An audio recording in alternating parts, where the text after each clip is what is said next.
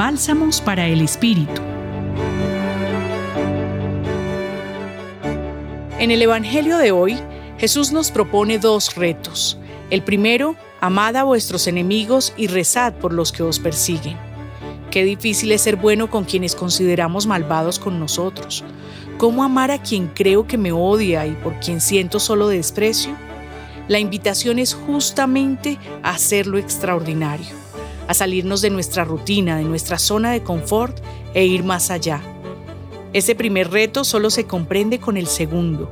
Jesús nos dice, sed perfectos como vuestro Padre Celestial es perfecto un llamado a la perfección lejana del mundo superficial de los filtros y los estereotipos.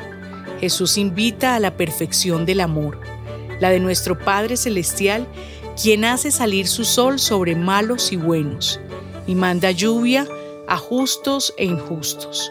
No juzga, no excluye. ¿Cómo ser perfectos en la perfección del amor de Dios? ¿Cómo amar a los enemigos?